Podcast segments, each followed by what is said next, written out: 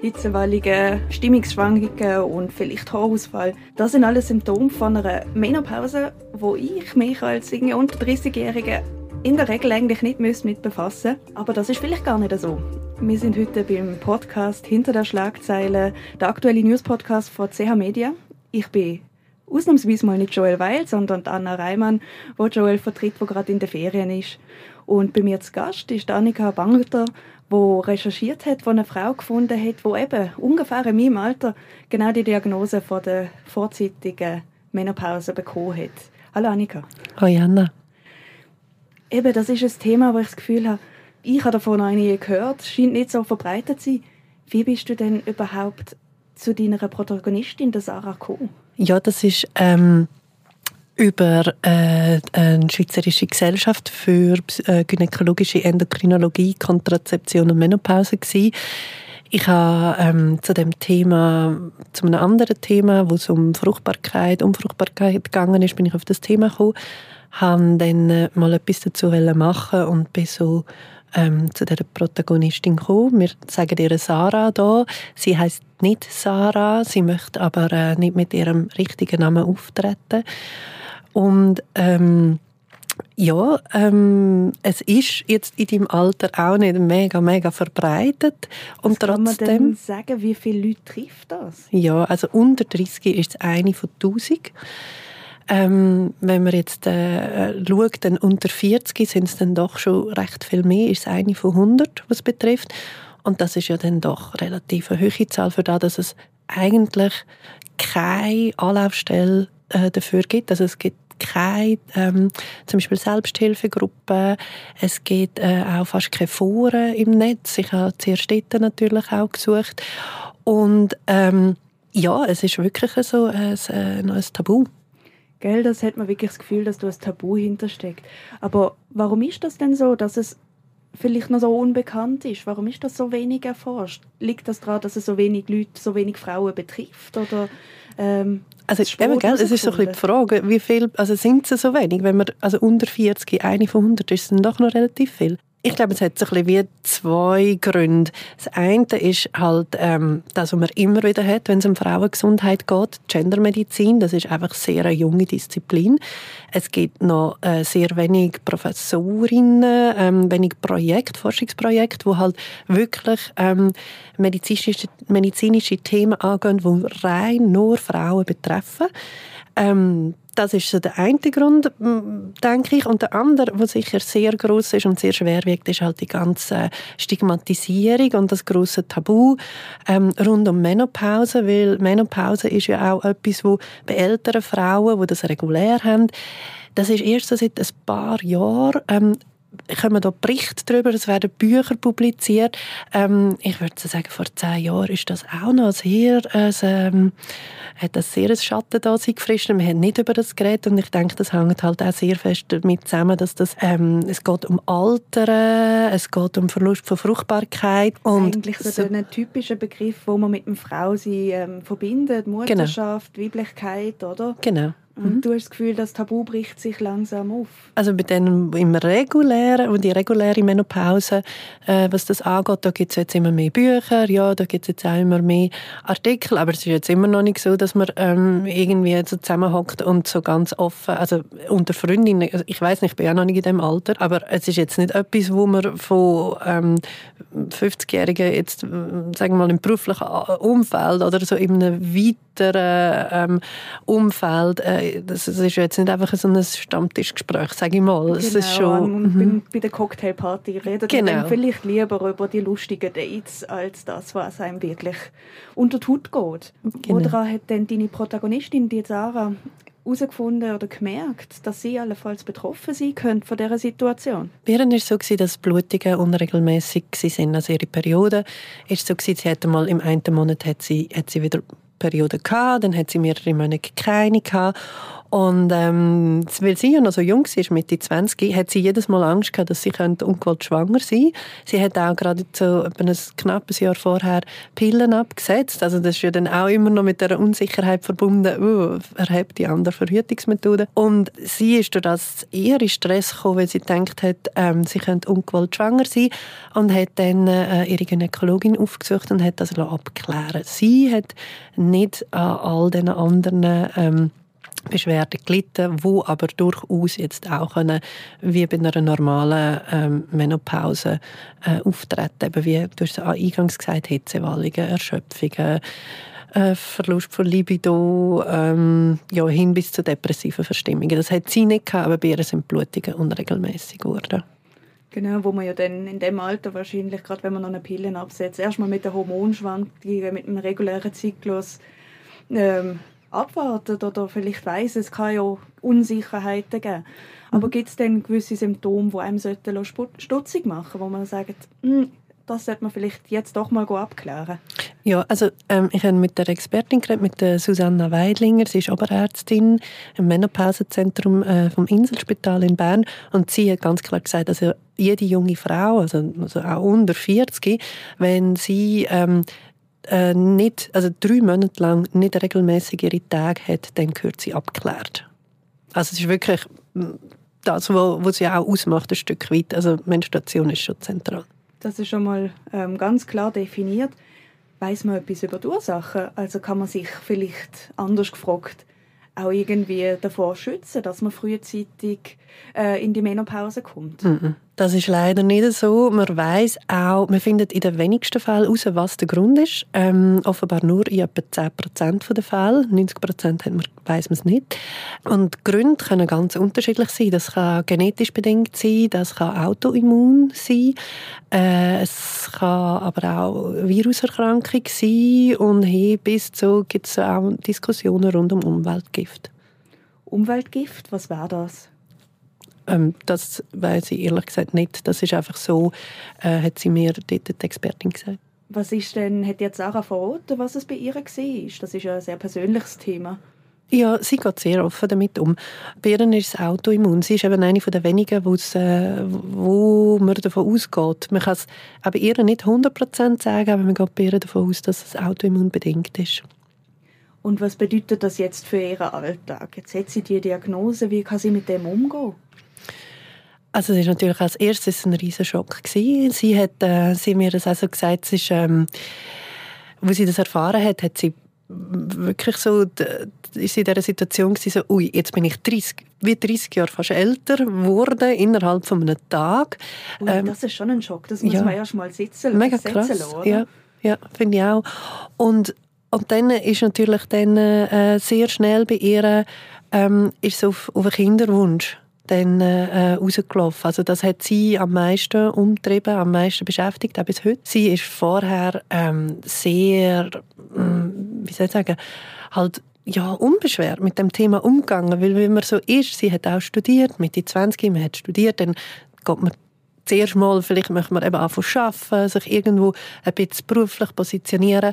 Ist und das Kinderthema eigentlich noch weit weg? Genau. Genau, und bei ihr war das auch so, aber sie hat, sie hat gewusst, sie, sie würde gerne mal ein Kind haben. Sie hat mir also gesagt, sie hat sich die Zukunft, so ein bisschen die fernere Zukunft, ähm, damit vorgestellt, ein, Teilzeit arbeiten, zwei Kinder, ein Haus, eigentlich so ein bisschen recht etwas Klassisches Mann. Und ähm, das ist natürlich nachher mit dieser Diagnose vom einen Tag auf den anderen massivste Frage gestellt worden. Das ist eine richtige Schockdiagnose. Du mhm. hast vorhin gesagt, Anlaufstellen gibt es kaum. Aber wo geht man denn an, wenn man diese Diagnose hat? Ist man dort völlig allein gelassen?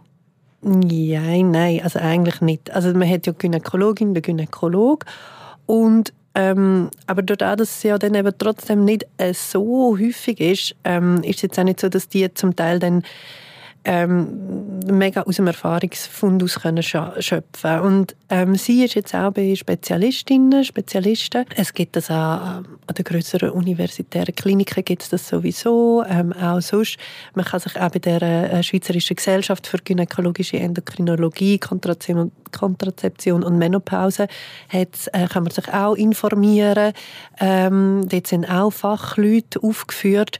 Und dann ist es sicher sehr sinnvoll, das auch mal mit so jemandem zu besprechen. Weil es sind ja dann, es ist nicht nur also nur, ja, ähm, es ist nicht einfach der Kinderwunsch, was betrifft, sondern es ist eben auch die gesamte Gesundheit, wo, wenn das unbehandelt oder falsch behandelt ist, ähm, massiv äh, kann geschädigt werden. Also die Frauen, die haben das extrem äh, höheres Risiko für, also, also wirklich höheres Risiko für diverse ähm, spätere Erkrankungen. Also das geht von Osteoporose, wo ja bekannt ist, äh, über ähm, Demenz, aber auch wirklich Herz-Kreislauf, Gefäßerkrankungen, weil das Östrogen, das Hormon, das schützt uns ähm, Frauen von äh, ganz vielen Sachen. Also es ist ganz wichtig.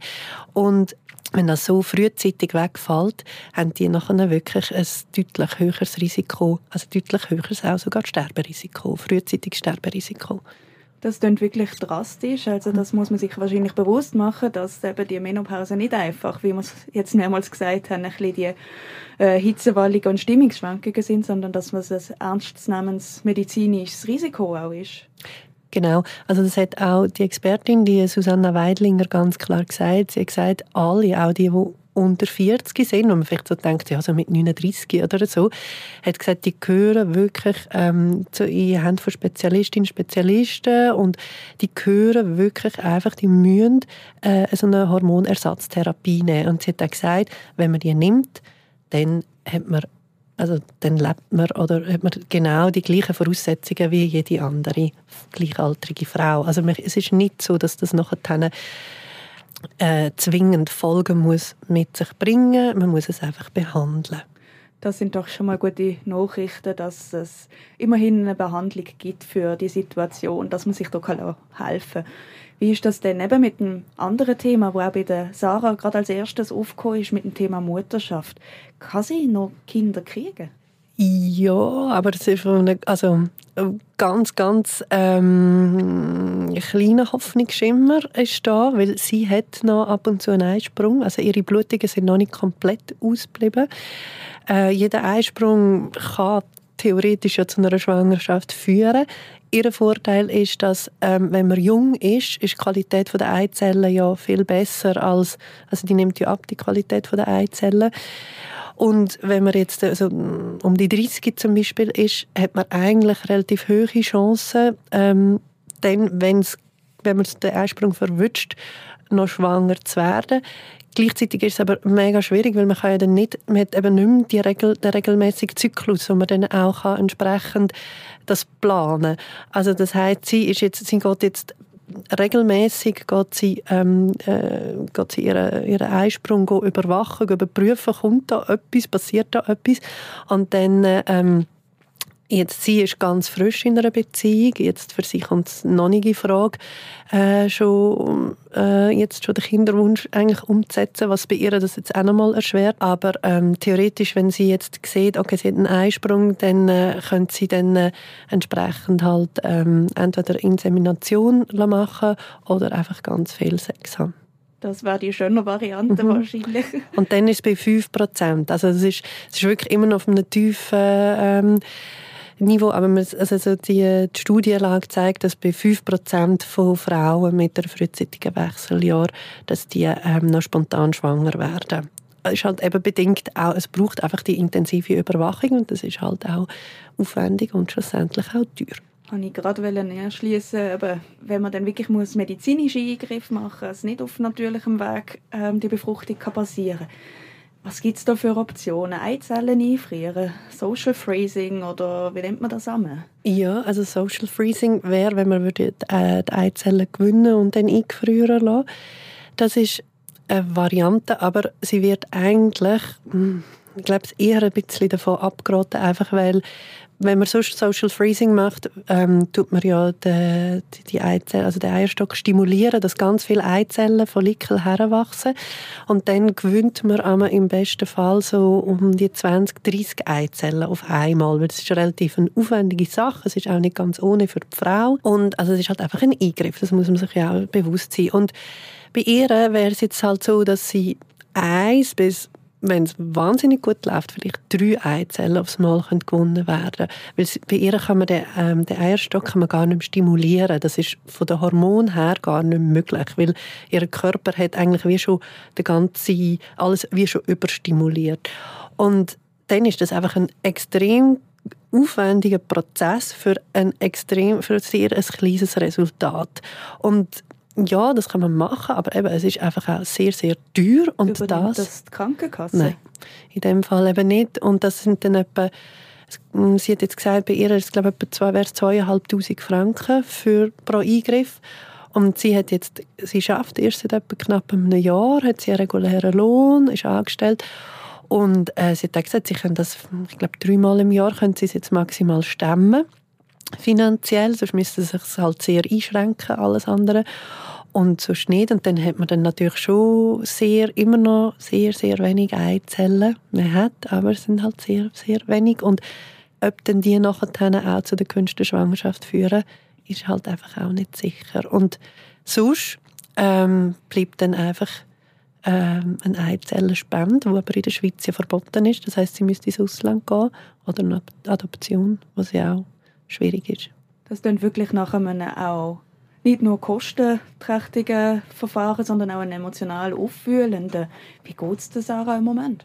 Ich habe sie als ähm, sehr hm, auf, also wirklich sehr aufgeweckte, sehr auch irgendwie hm, positiv eingestellte und ähm, sehr gefasste Person erlebt. Aber gell, das ist so eine Momentaufnahme. Ich sehe, wir, wir, wir kennen uns ja auch nicht. Ähm, sie ist sicher extrem reflektiert. Sie geht sehr reflektiert mit dem um. Und sie hat mir aber schon auch dann gesagt, dass sie jetzt psychologische Hilfe in Anspruch nimmt, weil sie einfach eben so große Themen mit sich bringt, äh, wo sie wo sie möchte hm, anschauen und auch begleitet werden, wo sie Unterstützung braucht, weil sie dann zum Beispiel gemerkt hat, dass wenn in ihrem Umfeld ähm, Leute äh, ungewollt schwanger geworden sind und sich nicht so haben können darüber freuen, dass für sie das ganz, ganz schwierig sind und sie auch gewisse Themen einfach aufgemacht hat mit, ähm, ja, mit, mit Familienplanung auch im Umfeld und alles. Und von dem her, ja, äh, ist das sicher, es wird auch dazu angeraten, also wird auch geraten, dass man ähm, sich da ja Unterstützung holt, weil es halt wirklich einfach, es stellt ja schon, wenn man einen Kinderwunsch hat, stellt es schon einfach die ganze Lebensplanung in Frage. Und das sind Fragen, die man sich jetzt früher muss stellen, oder? Mhm. Ähm, du hast vorhin gesagt, es ist, als wäre sie auf einen Schlag um 30 Jahre gealtert. Das sind Fragen, wo man sich mit 25 noch so weit weg sind, wo man sich jetzt plötzlich muss mit beschäftigen muss. Das Mega. ist wahrscheinlich eine ähm, große Herausforderung. Und eben dann ist das Umfeld vielleicht überhaupt nicht an dem Punkt. Ja, ja, voll. Und, und eben vielleicht ist man einfach auch sehr allein, weil man, wenn man ins Internet geht und so, eben, es gibt wirklich keine Foren, es gibt, ich glaube, der Austausch und so, der, es gibt keine Selbsthilfegruppe. Das ist schon, also ist mir aufgefallen. Das ist natürlich, dann kann man sich schon sehr allein fühlen und dann ist es sicher gut, wenn man sich Unterstützung holt, ja. Und eben, ich glaube auch, das hat sie mir auch gesagt, es betrifft nicht nur sie, sondern es betrifft auch immer noch ihren Partner. Genau. Immerhin ist man in dieser Angelegenheit vielleicht nicht ganz allein. Ich habe mich gefragt, ist da, irgendwie ist das auch ein, ein Gegensatz. Andererseits hört man immer mehr von Müttern, die immer älter werden, irgendwie Naomi Campbell, die mit über 50 noch Kinder kriegt. Kann man da vielleicht auch hoffen, dass die Medizin einen Schritt für sie macht, dass ihre Hoffnung, dass Sarahs Hoffnung sich auf einen Kinderwunsch, dass sich ihre Kinderwunsch erfüllt, doch noch realer wird? Also zu, zu, zu den Naomi Campbell ähm, und zu den Ü50-Müttern, dort geht man ja sehr stark, also dort gehen die ExpertInnen sehr stark davon aus, dass das alles mit Eizellenspenden entstanden ist. Äh, oder zum Teil auch mit Leihmutterschaft. Ähm, das ist, äh, das, das wäre die, die Eizellenspende, das wäre ja auch eine Option für Sie. Das ist, ähm, da ist einfach die rechtliche Hürde in der Schweiz da. Genau, aber das ist gang und gäbe. Also es gibt ja ganze äh, SRF-Doc-Sendungen dazu, wie Paar auf Spanien reisen. Also es ist ja nicht so, dass das jetzt äh, ähm, irgendwie mega im Verborgenen stattfindet. Das ist etwas, wo auch einen gewissen Tourismus, also in, in Spanien sind ganze Städte dafür bekannt, äh, mit sich ziehen. Und es ist auch so, dass aktuell ähm, der Bundesrat muss äh, das neu ausarbeiten. Das wird kommen, es ist ein Auftrag vom Parlament, dass die Eizellenspende auch in der Schweiz jetzt dann äh, lanciert wird oder es sicher ein Thema wird, wie man damit auch umgehen will. Ähm, bis es kommt, ist, geht sicher noch ein Weile. Sie überlegt sich jetzt noch, Sarah, ähm, ob sie sich äh, möchten einen Eierstock eingefrieren, also entnehmen lassen und dann eingefrieren als Ganzes. Weil auf einer sehr, sehr, sehr experimentellen Ebene, aber sie hat das auch betont, also es ist sehr experimentell, man weiß nicht, ob das wird, wird kommen überhaupt. Ähm, ob das wird glücken, gibt es so gewisse Ansätze, dass man äh, einen Eierstock nimmt und nachher Follikel, wo eben dort noch, wo noch nicht gereift sind, sondern die ungereiften Follikel quasi kann absaugen und die wie im Reagenz, Reagenzglas reifen lassen und so dann könnte ähm, äh, Eizellen gewinnen dann durch künstliche Befruchtung äh, befruchten und einsetzen. Aber das ist wirklich auf einer sehr experimentellen Stufe noch. Sie hat halt einfach gesagt, falls das zum Beispiel in zehn Jahren möglich wäre, falls es da einen Durchbruch gäbe, möchte sie sich nicht vorwerfen lassen, dass, nicht, ähm, dass die Option auch noch durchgespielt zu haben. Ich finde das wirklich ein berührendes Schicksal, wenn man da hört, was, auf was für offene Fragen und Experimente sich die arme Sarah muss einlassen. Und bewundernswert, wie du erzählst, dass sie doch so offen und äh, zuversichtlich mit dem kann umgehen. Ja, also ich habe es auch sehr beeindruckend gefunden, wie sie eben einfach sehr, also sie ist sehr reflektiert. Sie hat auch zum Beispiel nicht wollen, also wir sind in einem Kaffee gewesen, wo wirklich, es ist voll gewesen. Wir sind an einem Tisch gehockt, äh, links und rechts quasi wirklich äh, das nächste Leute und sie hat aber sehr offen geredet und ähm, sie wollte natürlich einfach nicht mit Namen herstehen, weil ja, wenn man vielleicht dann gegoogelt wird und das gerade als erstes kommt, auch bei einer Jobsuche, so, eben, so weit sind wir dann ja auch als Gesellschaft noch nicht, dass wir so einen offenen Umgang haben mit all diesen Themen und es ist wirklich etwas sehr Intimes, so eben nicht nur Gesundheit, sondern eben auch ganz viel anderes betrifft. Du sagst, so weit sind wir als Gesellschaft wahrscheinlich oder leider im Moment noch nicht. Aber es ist toll, gibt es Sarah, die offen darüber redet und damit hilft, so ein Tabu vielleicht auch ein bisschen aufzubrechen. Und du, Annika, die die Geschichte aufschreibt. Ähm, ich habe heute viel gelernt über das Thema. Hoffe natürlich, dass mit so einem Text von dir und mit solchen Berichten sich dort die Gesellschaft noch ein bisschen wandeln kann. Hoffen Ich danke dir, bist du heute hier zu Besuch gewesen.